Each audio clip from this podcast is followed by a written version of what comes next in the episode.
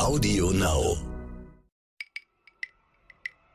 Deswegen hatten wir gesagt, wir avatarisieren einen Teil unseres Krankenhauses inklusive bestimmter Untersuchungsräume, um dort auch ja, Vorträge, äh, Tagungen abzuhalten. Also bei uns ist das äh, an der Klinik äh, schon einige Jahre in Anwendung, künstliche Intelligenz in der Radiologie. Mhm. Das ist äh, ja, hinsichtlich bestimmter Diagnostikverfahren, auch Tumordiagnostik, ähm, Alterbestimmung anhand der Handwurzelknochen, so als Beispiel, etabliert, kann man sagen.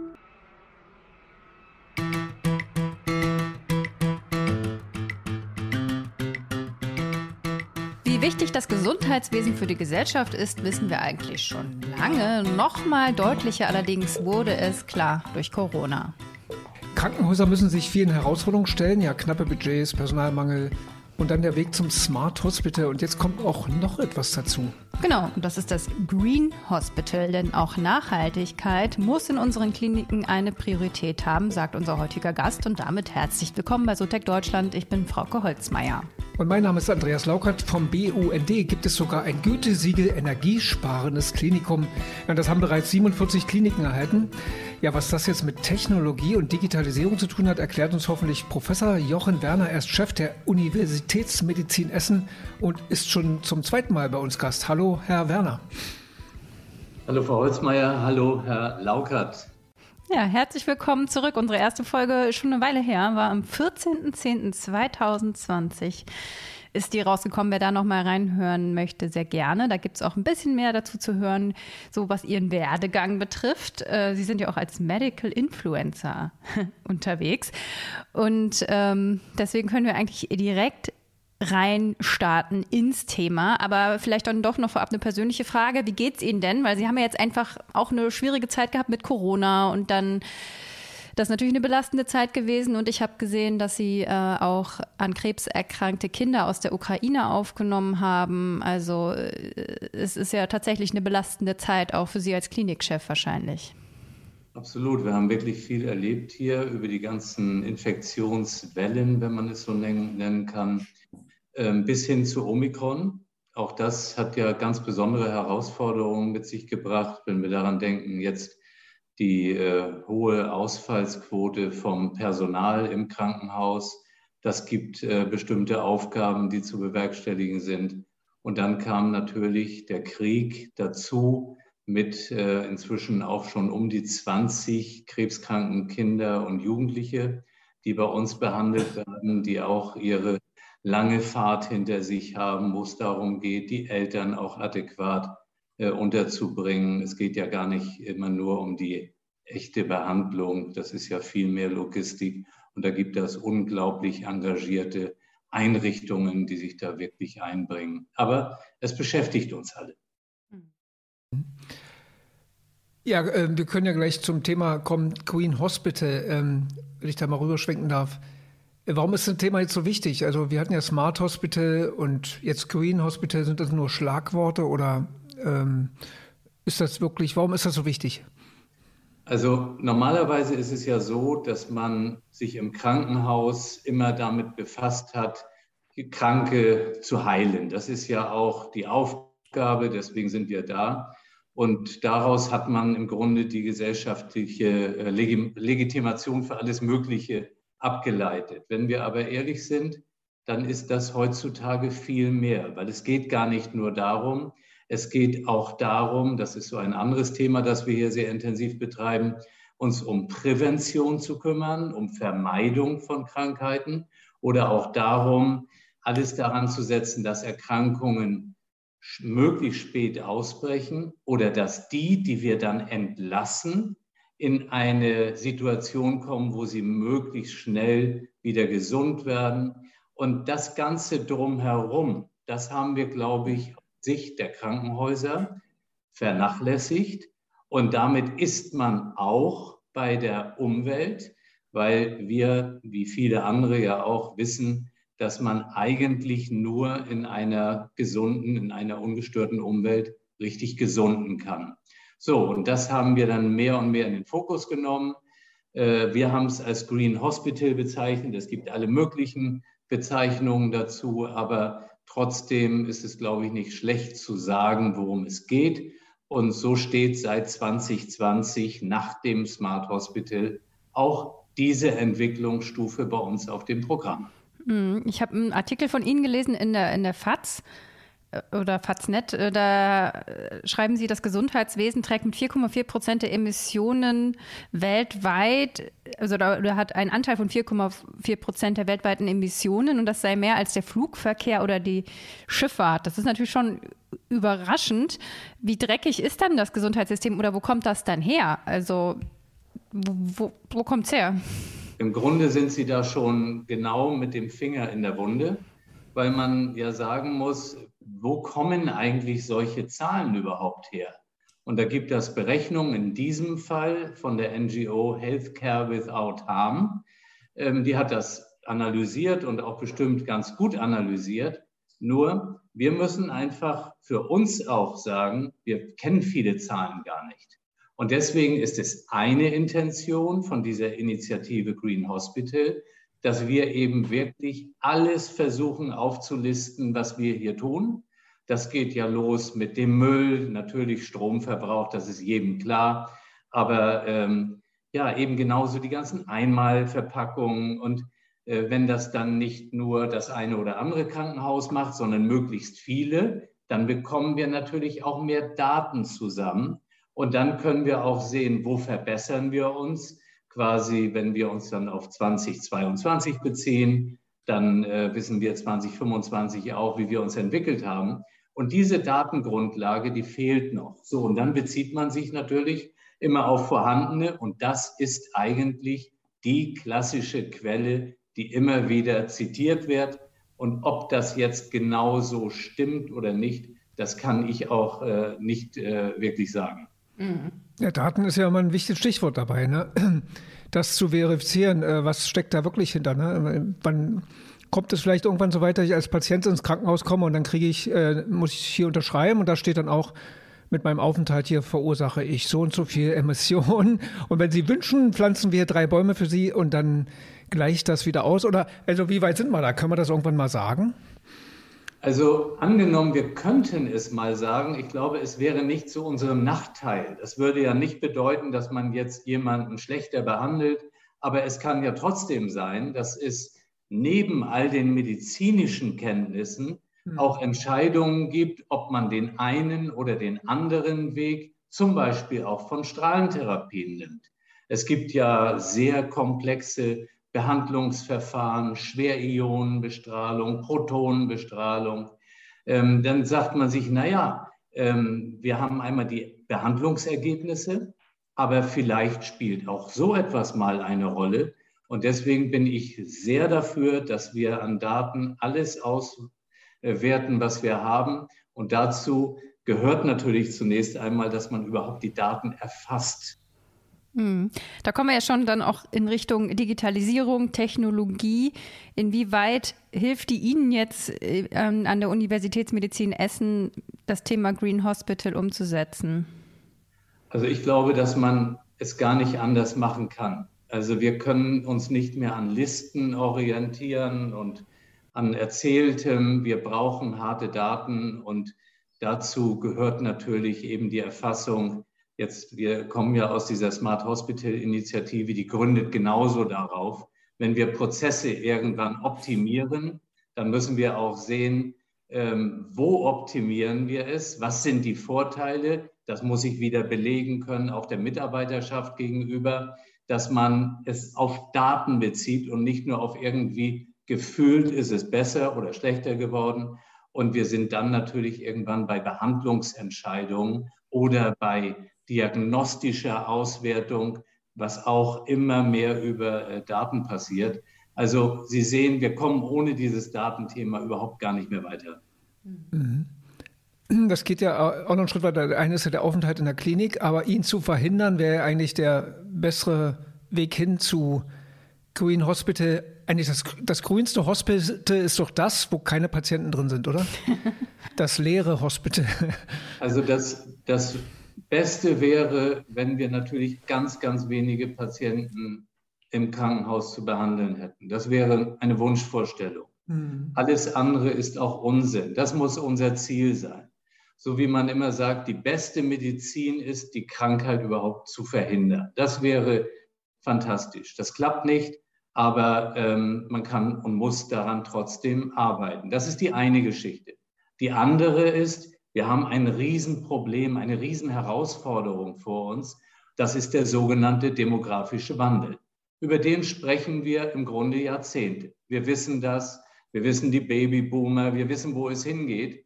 Und, ähm, aber verdrängen es irgendwie auch wieder. Nur das wird natürlich ganz, ganz viel Aufgaben in der Krankenversorgung bedeuten, weil auch diese älteren Menschen dann krank werden mit den unterschiedlichsten äh, Beschwerden, Symptomen, Krankheiten.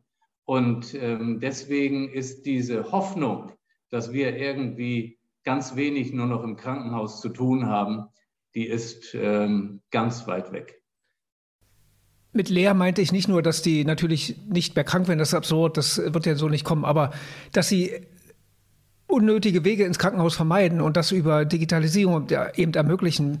Ich weiß nicht, Sie kennen die Zahlen vielleicht besser. Wie viele alte Leute landen im Krankenhaus?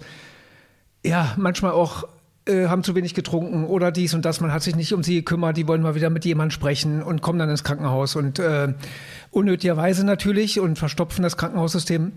Kann man da mehr digital machen, Sprechstunden vielleicht virtuell oder eben äh, auch erfassen? Was trinken die Menschen so? Also da könnte ich mir einiges ja noch vorstellen, oder? Also Sie haben es im Grunde alles bestens beantwortet. Es ist genau der Punkt. ähm, aber es geht ja erstmal damit los, wie kommen Mitarbeitende ins Krankenhaus? So geht es ja schon los. Wir haben ja ganz viel Bewegung mit Anfahrt, mit Abfahrt. Da muss man sehen, was ist vielleicht tatsächlich auch im Homeoffice möglich, auch wenn das Krankenhaus dafür ein vielleicht schlechtes Beispiel ist. Aber wir haben trotzdem auch Bereiche, ähm, dann müssen wir sehen, wie ist das denn mit der Parkplatzsituation? Das ist das etwas, was uns sehr beschäftigt. Wir alle wissen das Problem der Doppeluntersuchungen. Man geht zu dem einen Arzt, man geht zu der anderen Ärztin. Überall werden ähnliche Untersuchungen durchgeführt. Dann kommt man ins Krankenhaus und hört, wir machen das auch nochmal. Wir machen bei Ihnen auch nochmal ein CT. Das, das geht alles nicht. Das ist auch vielleicht jetzt noch Realität, aber ich bin davon überzeugt, in zehn Jahren ist das nicht mehr der Fall.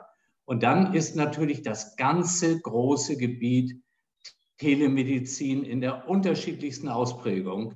Das ist auch noch unfassbar entwicklungsfähig. Mhm. Und äh, da können wir natürlich auch Beratungen äh, durchführen. Man hat, wir sehen uns ja auch jetzt im Moment. Und wenn man sich dann sieht, hat man doch ein Gefühl fürs Gegenüber. Natürlich kann man nicht Details immer erkennen, aber man kann schon auch als erfahrene Ärztin, erfahrener Arzt einschätzen, wie geht es diesem Menschen?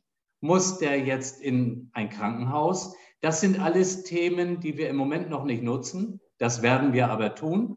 Und damit wird auch die Belastung von überflüssigen Prozessen, die dann auch sehr aufwendig werden, ähm, wird einfach reduziert.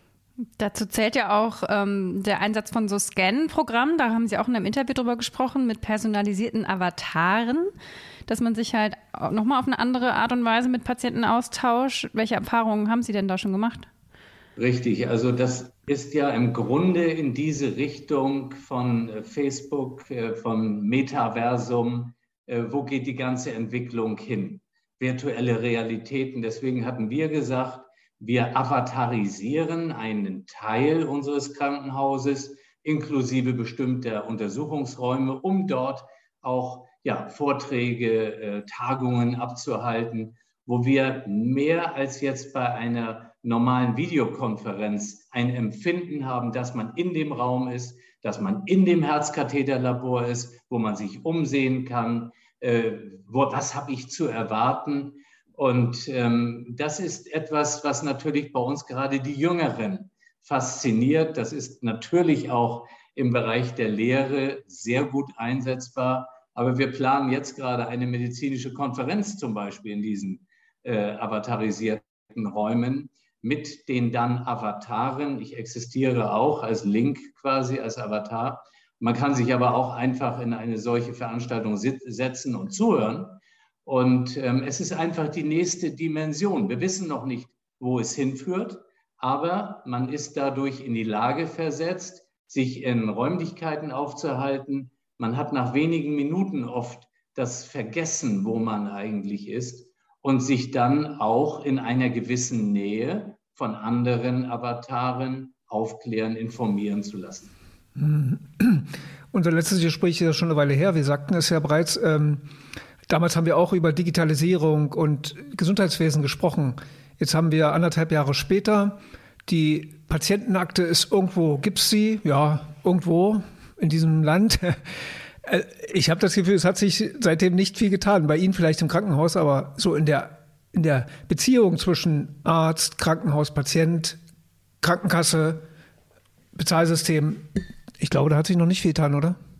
Ja, also Bezahlsystem hat sich für mich getan, dass ich meine Brötchen beim Bäcker ja. mit meiner äh, mit meiner Apple Watch hier bezahle. Also ich meine, das ist ja schon mal ein Sprung, wenn man ehrlich ist. Aber auf der anderen Seite ist es natürlich auch sehr ernüchternd, wie schnell man jetzt vorankommt oder wie langsam. Mhm. Die Grundlagen waren dafür gelegt. Es hat natürlich die Pandemie ganz viele sehr beansprucht. Das soll man auch nicht kleinreden. Meine Sorge ist nur, dass diese Dynamik, die eigentlich schon auf die Straße gebracht war, damals auch von der Gruppe um Herrn Spahn mit seinen ganzen Initiativen, dass die ein bisschen ja, abnimmt an Geschwindigkeit, weil auch die einzelnen äh, Player im Gesundheitswesen, nehmen wir die Ärztinnen und Ärzte, die niedergelassen sind, die haben so viel zu erledigen gehabt und noch die Impfung und sich beschimpfen lassen, dass irgendein anderer schneller ist. Und dann die Behandlung und muss jemand ins Krankenhaus oder nicht. Ich habe höchsten Respekt vor denen. Und dass dann nicht noch der zusätzliche Drive kommt und gesagt wird, so, jetzt aber digital Gas geben, das verstehe ich. Aber es ist natürlich auch schade, wenn die Geschwindigkeit wieder rausgeht. Das muss ich einfach sagen. Es war ja dann auch vom äh, Präsident der Bundesärztekammer im Grunde gesagt, man sollte vielleicht mal ein Jahr ein bisschen reduzieren, die Geschwindigkeit bei der Digitalisierung. Und ich glaube einfach, wir haben nicht äh, den, den ja, Zustand, dass wir irgendwie reduzieren können. Wir müssen leider weiter Gas geben, weil wir ansonsten zu sehr ins Hintertreffen kommen. Hm. Wie, wie sehr belastet Sie das auch, wenn Sie dann in Ihrem Krankenhaus Digitalisierung oder Smart Hospital noch weiter vorantreiben wollen, auch mit Blick auf Green Hospital?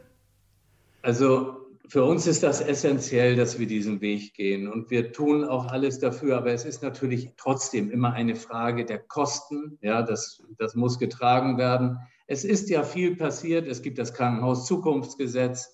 Da sind jetzt noch nicht alle quasi Anträge bewilligt etc., aber es ist viel passiert. Nur, das ist leider passiert in einer Situation, wo das große Projekt nicht richtig aufeinander abgestimmt ist weil es ändert sich nichts daran. Wir müssen weiterhin Krankenhäuser schließen. Da, da kommen wir nicht drum herum.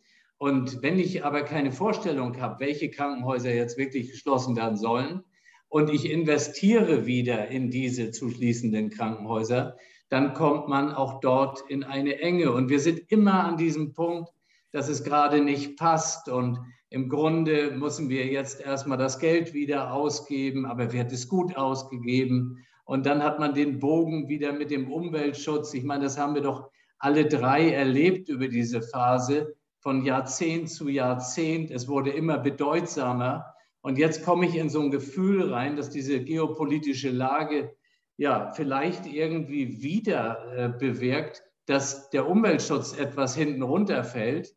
Ähm, und das, glaube ich, ist dann schwierig, weil wir uns immer wieder neu orientieren. Natürlich äh, Bundeswehraufstockung, das ist alles nachvollziehbar, aber es zeigt auch gerade aktuell, was wir für Probleme in der Energiepolitik und in der Umweltpolitik haben. So ist es so komplex. Wir dürfen nicht immer springen. Und das gilt eben ganz besonders auch fürs Gesundheitswesen. Wir brauchen den großen Plan und den müssen wir verfolgen. Dazu gehört aber auch Schließung von Krankenhäusern. Mhm. Also Verdichtung und Kapazitäten bündeln sozusagen.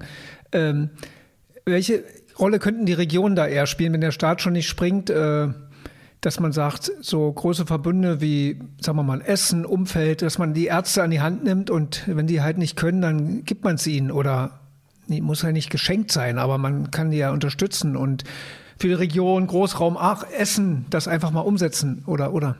Ja, das ist, das ist äh, wahrscheinlich tatsächlich die entscheidende Frage. Und ich glaube, das kann man jetzt nicht demokratisch entscheiden, dass jeder befragt wird und wer möchte da gerne mitmachen oder nicht hm. mitmachen. Der Gesundheitsminister in äh, Nordrhein-Westfalen, äh, Herr Laumann, der hat ja äh, ganz viel Initiative aufgebracht, um einen Krankenhausplan in Nordrhein-Westfalen umzusetzen. Das gibt schon viel Aufregung. Nun kommen wir immer dichter an die Wahl, an die Landtagswahl ran. Man wird sehen, ob er den quasi finalisiert bekommt. Mhm. Das hätte dann auch Auswirkungen, davon bin ich überzeugt, auf ganz Deutschland. Nur ansonsten, es muss vorgegeben werden. Das große Konzept muss vorgegeben werden. Und dazu gehört eine klare Entscheidung, wo gehen wir wie weiter. In meinen Augen ist es definitiv unerlässlich, es muss die Universitätsmedizin koordinierend gesetzt werden und dies eben dann in enger Abstimmung mit anderen Krankenhäusern im Verbund. Das ist ein, ein logisches Konzept, aber auch dazu ähm, ja, haben wir bisher keine entsprechenden Entscheidungen gehabt. Hm. Ich würde noch mal gern zu Ihrem Metaversum äh, kommen. Wie ist es, wenn Sie dann solche neue Technologien umsetzen, erstmal programmieren überhaupt? Äh, wer macht das dann? Haben Sie da ein eigenes Team für? Geben Sie das raus? Müssen Sie da einen ersten Antrag stellen, ob Sie es überhaupt dürfen und die Gelder dafür verwenden dürfen, etc.? Wie funktioniert das? Ja, es gibt eine Firma in äh, Düsseldorf, die heißt Doop und mit dieser Firma machen wir das ganze Projekt. Das geht jetzt schon ein paar Jahre und natürlich ist das immer Schritt für Schritt, weil auch wieder Gelder freigegeben werden müssen. Und ähm, so ist das ein, ja, langsames Entwicklungskonzept. Trotzdem aber, wenn man es heute sieht, wir machen bestimmte Ausschusssitzungen in solchen Räumen, wir laden Gäste dazu ein, ähm, dann kann man schon ein bisschen stolz sein, diese ganze Gruppe, die sich damit befasst, was da auch passiert ist. Natürlich gibt es auch äh, Mitarbeiter, die sagen, da will ich nichts mit zu tun haben. Das ist ja auch alles so, wie jeder möchte. Nur von wir stellen es zum ersten Mal vor mit Stirnrunzeln und was ist das denn, bis wir nutzen es jetzt in der Realität. Äh, das hat natürlich eine Zeit gedauert, aber es ist kein Thema mehr, ob wir es machen. Also deswegen, ähm, wir fragen manchmal, äh, wollen Sie da auch noch mit rein und einen Vortrag halten? Aber das ist schon zu einem gewissen Alltag für einen bestimmten Bereich geworden. Man muss es auch immer so einschränkend sagen, dass jetzt keiner der Zuhörerinnen und Zuhörer sagt, ja, seht ihr da in, in Essen, da ist alles irgendwie nur noch in der virtuellen Realität. Das ist nicht so, aber wir denken, dass die virtuelle Realität sehr gut eingesetzt werden kann, auch zu medizinischen Behandlungen. Unsere Neurologen haben dort Projekte, die Dermatologen haben Projekte.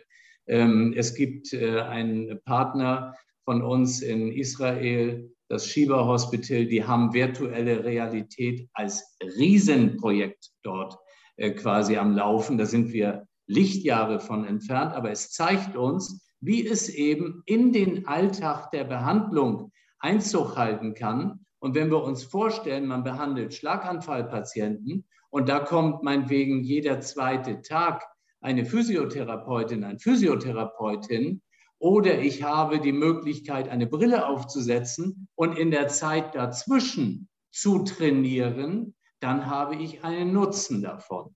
Und das eine soll das andere ja ergänzen. Es soll ja nicht quasi ablösen. Und ich glaube, wenn man dafür das Verständnis hat, fürs eigene Training, dann ähm, haben wir auch mehr Bereitschaft erlebt. Also da bin ich eigentlich ganz zufrieden.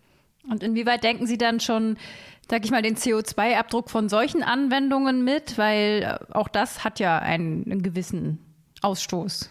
Absolut. Da bin ich wieder bei dem äh, einleitenden Thema, wo ich gesagt habe, wir brauchen Zahlen. Das müssen Spezialisten äh, sagen. Die müssen sagen, ihre Serverkapazität, die hat die und die Umweltbelastung. Da bin ich völlig überfragt. Und wenn die dann sagen würden, ja, das ist aber in der Bilanz ganz schlecht, was sie machen, dann müsste ich sagen, ja, wie ist der Nutzen dem gegenüber? Ähm, wie wollen wir es weitermachen? Aber deswegen, wir müssen einfach Daten haben. Mhm. Wo, wo ist da die Anbindung? Also nutzen Sie da so die üblichen Verdächtigen wie Microsoft, Amazon Cloud und so oder alles ausgelagert und Sie wissen gar nicht, wo das alles landet? Nein, also das ist äh, bei uns nicht so. Wir haben ja unsere IT-Abteilung, sage ich mal, unseren ganzen internen Bereich, die stehen wiederum mit in Verbindung, was ist von der Telekom dort äh, äh, quasi äh, einbezogen in diese Datenspeicherung, was fällt in unseren Bereich. Das wird schon alles sehr genau dokumentiert. Ich glaube genauer, als man es aus dem Alltag manchmal kennt. Und ähm, wie gesagt, das sind dann Daten, die jetzt nicht patientenbezogen sind, sondern die uns jetzt betreffen. Und die anderen Anwendungen, die sind ganz klar von der Klinik mhm. kontrolliert und dokumentiert.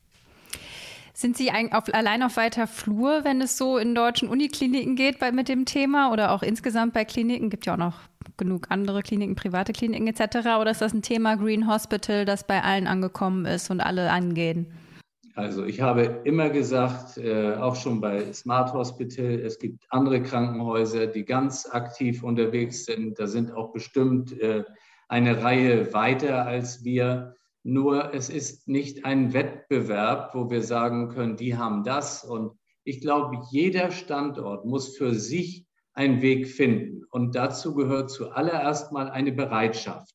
Und wenn wir von anderen lernen können, und wir haben natürlich Kooperationen auch, oder wir sehen ja, was passiert, ob es auf Tagungen ist oder ob man es lesen kann oder im Netz finden kann, dann soll man äh, nicht zu fein sein und sagen, oh, das haben die aber gemacht, ist ja super, ja?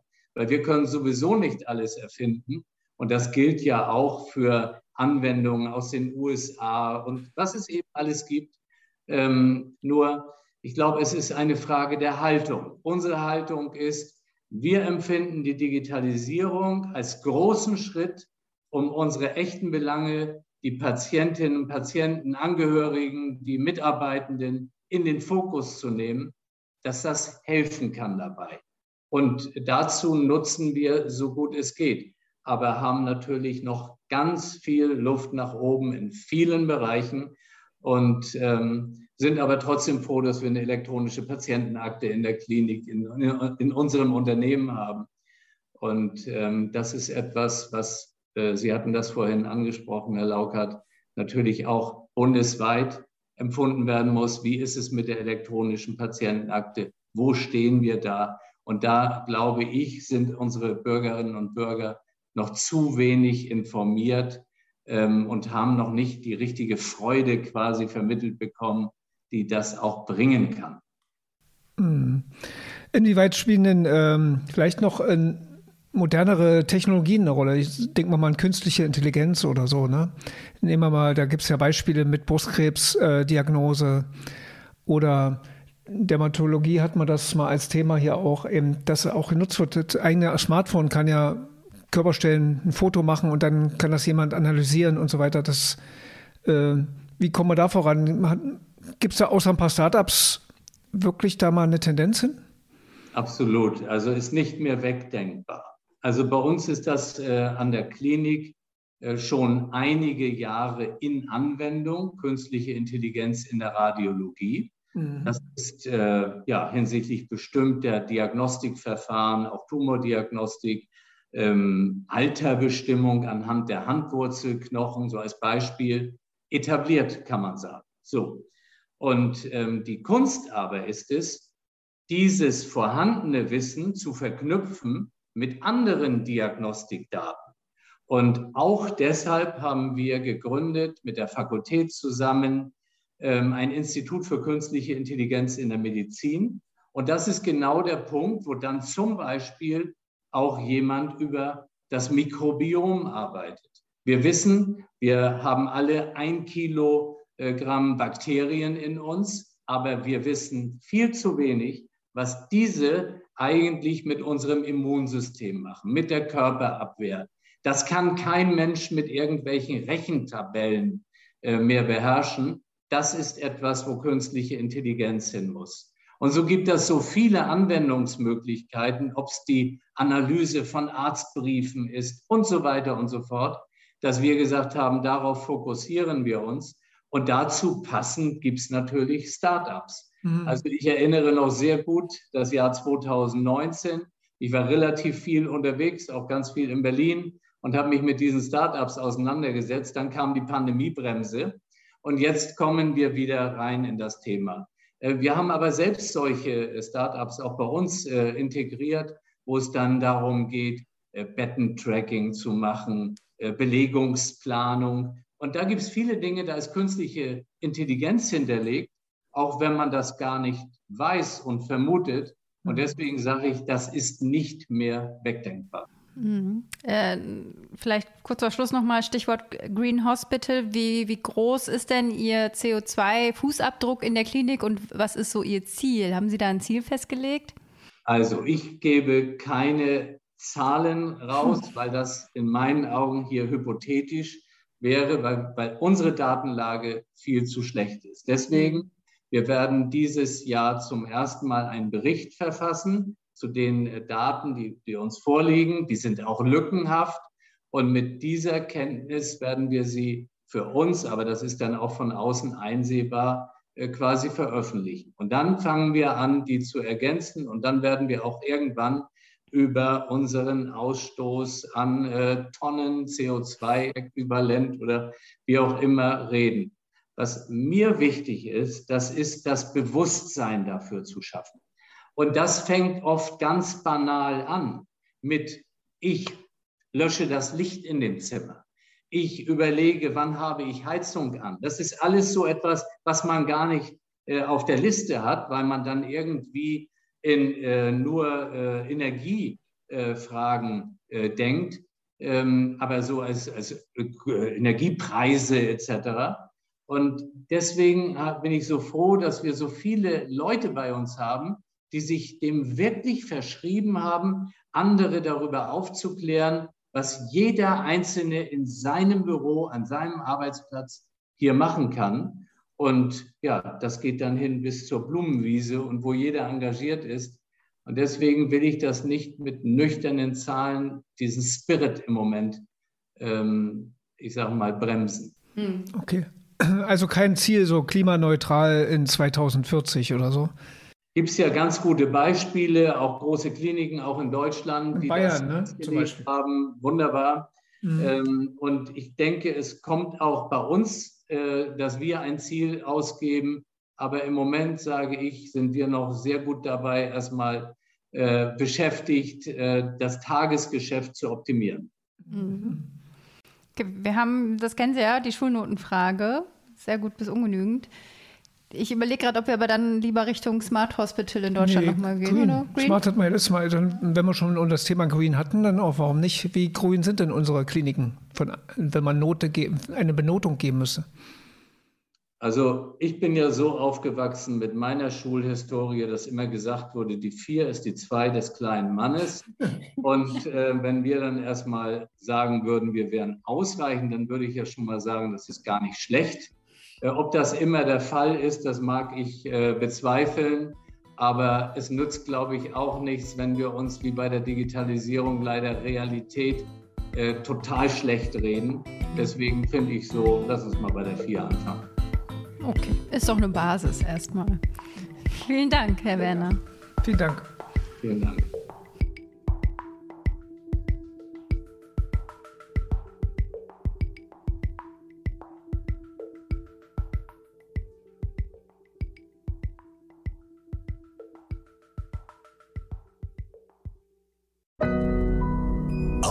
Now.